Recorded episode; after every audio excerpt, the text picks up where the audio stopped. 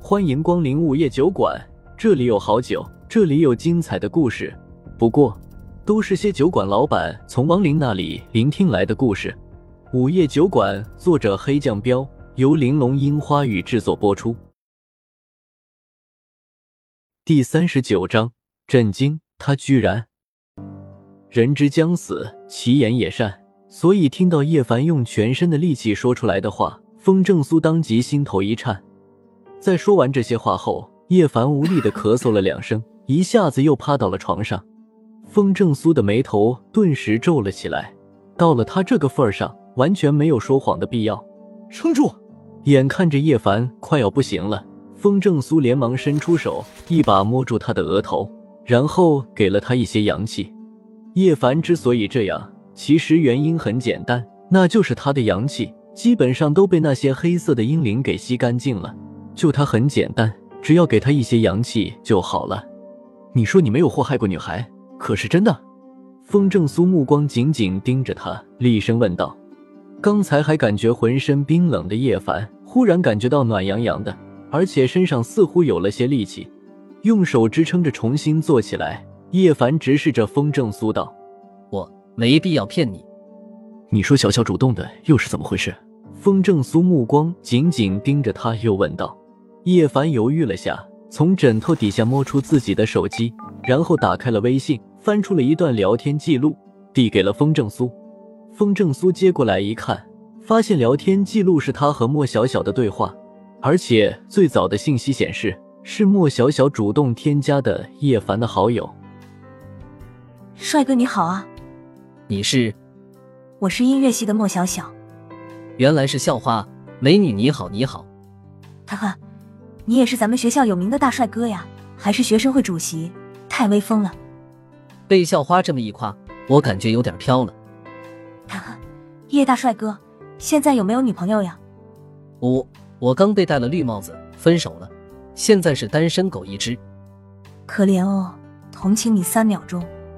没事，我已经习惯了，这已经是第六次了。莫小小发了一个吃惊的表情。不会吧？那你也太悲催了吧！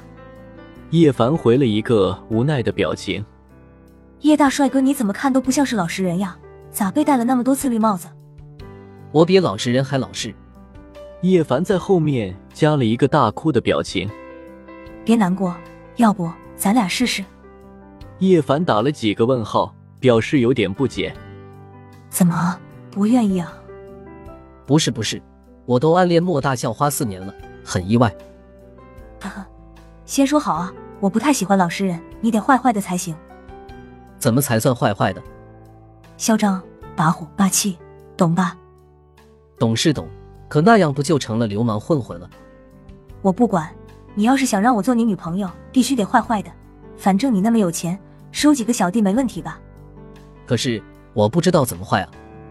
嗯，你会喝酒吧？能喝一点儿，怎么了？明晚去西郊。我给你发个具体地址的定位，那里有家午夜小酒馆，老板是我姐夫。啊，去那里干什么啊？我可不敢见你姐夫。哼，那算了，当我没说过，继续当单身狗吧。别别别，我去还不行吗？只是我该带什么礼物给你姐夫呢？不用带礼物，我想和你演一出戏，你的表现要是让我满意了，我就答应做你女朋友。啊，演什么戏啊？你这样。我会那样，懂了吧？哦，我演坏人啊，可那样会不会让你姐夫觉得我是个很坏的男生？你管我姐夫怎么想干嘛？好吧，我听你的。风正苏一阵无语，表现不错，呵呵。那你答应做我女朋友了吗？还不行，你晚上花钱雇几个小混混，再去一次。这次要表现的更坏，最好把他的小酒馆砸了。啊？为什么？我刚想什么时候跟你姐夫解释一下呢？别问那么多了，只要你按我说的做，明天我就跟你在一起。好吧，我都听你的。嗯，你这样，等你带人到了小酒馆，就这么说。哦，那样说不太好吧？搞得我跟那些小说里的无脑反派似的。哼，你做不做吧？做。这还差不多，我会在一旁看着的。要是我姐夫生气了，你就成功了。好吧，不过这事完了以后，你得和我一起去跟你姐夫解释清楚去。没问题，么么哒。风正苏越看越震惊，莫小小到底想干嘛呢？你姐夫不是人，咋了吗？你看到了吧？我花钱请的一堆小混混，全被你姐夫打到医院里去了，我也被他狠狠的揍了一顿，好疼！你姐夫是干什么的啊？他怎么比电影里的武功高手还厉害？哈哈，我姐夫厉害吧？厉害！可你姐夫这下肯定彻底污秽了，怎么办？我唱首歌给你听吧，什么歌？凉凉。什么意思啊？接下来屏幕上提示对方开启了好友验证，你还不是他的好友，请先发送好友验证请求，对方验证通过后才能聊天。看到俩人的聊天记录，风正苏头皮发麻，心中除了震惊，就是觉得难以置信。小小怎么会做出这种事来？嘴角抽了抽，风正苏有些不好意思的对叶凡道看来我真的冤枉你了啊！哎，：“叶凡叹了口气道，其实我知道是被小小耍了，我不知道他为什么针对我。不过算了，我不怪他。风正苏道，我会找小小问个清楚的。别难为他。我更好奇的是，你那天就说让我请道士、法师做法事，我回来以后就觉得整个人都垮了。你是不是知道我为什么会得病了？”叶凡犹豫了下道，风正苏点点头。叶凡追问，那你能告诉我我到底怎么了吗？风正苏犹豫了下问，你害怕亡灵吗？王玲，叶凡一愣，嗯，风正苏点头。叶凡有些紧张的道听说过没见过？你的意思是王玲害得我？不错。你要是害怕的话，我就不详细说了；不害怕的话，我可以让你亲眼看看。：“风正苏稍作考虑道。”叶凡沉默了片刻后，深吸了一口气道我要看，我想知道到底是谁在害我。：“好吧。”风正苏答应了他，然后从怀里摸出来了一个小瓶子，小瓶子里装着一些不明液体，直接递给了叶凡。给叶凡接过来小瓶子看了一眼，直接打开了盖子，一股腥臊的味道扑面而来。不过皱了皱眉头，他还是将液体倒进了嘴巴里，又酸又涩。你，见他接过瓶子，二话不说就给喝了。风正苏瞪大了眼睛，这小子的动作太快了，自己的话还没说完呢。看到叶凡还在皱着眉头品味儿，风正苏才急忙说你咋给喝了啊？不是喝的吗？：“叶凡狐疑的问道。”风正苏嘴角抽了抽道：“那是给你抹眼睛用的。啊，”叶凡眼睛一瞪，满脸愕然的道。那现在怎么办？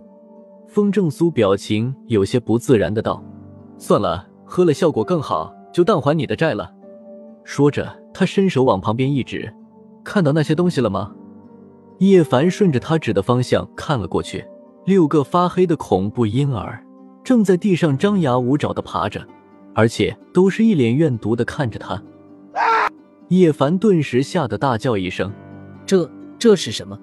风正苏道：“刚才他们就在你的身上，现在你知道自己为什么差点一命呜呼了吧？”叶凡惊恐的点点头问。他们他们为什么会在我的身上？风正苏掀开他的被子看了一眼，吓得叶凡一哆嗦，但没理会他的哆嗦，开口道一开始我以为这六个英灵都是你祸害人家造成的，现在看来并不是。你小子还是童子鸡。啊，：“叶凡惊讶地问道，什么是英灵啊？就是还没出生，已经成型却被剁出的婴儿。”风正苏解释了一句，继续道看来你小子是得罪了什么人，让英灵误认为你是他们的父亲了，所以才一直缠着你。不会吧，我没得罪过什么人啊？：“叶凡不解的道，这个我一时间也不清楚，看来得问问你爷爷了。风正苏摇摇头道。”老爷子，你进来吧。说着，他就打开了卧室的门，让一直在门口等待消息的叶南天进了屋。叶南天刚一进来，就看到叶凡这会儿从床上坐起来了，而且面色比刚才好了许多，当即激动地问小凡，你，你没事了？爷爷，是风正苏大哥救了我。叶凡连忙道：“叶南天浑身一震，转过身来就想给风正苏磕头。”风正苏赶紧拦住他，老爷子使不得啊！你救了我孙子一命，我叶南天理应给先生行礼啊！叶南天老泪纵横的道。风正苏有些愧疚的道：“别说起来，叶凡的遭遇，我也有一定的责任，只是不知道他得罪了什么人，被人用邪术暗算了。”邪术？叶南天一愣疑惑的道。风正苏点点头。叶凡说他没得罪过什么人，那估计就是你们叶家的仇人了。不知道老爷子方便不方便说说你们都有什么敌人？听到风正苏的话，叶南天的眉头顿时紧皱了起来。又到了酒馆打烊时间，下期的故事更精彩，欢迎再次光临本酒馆听故事。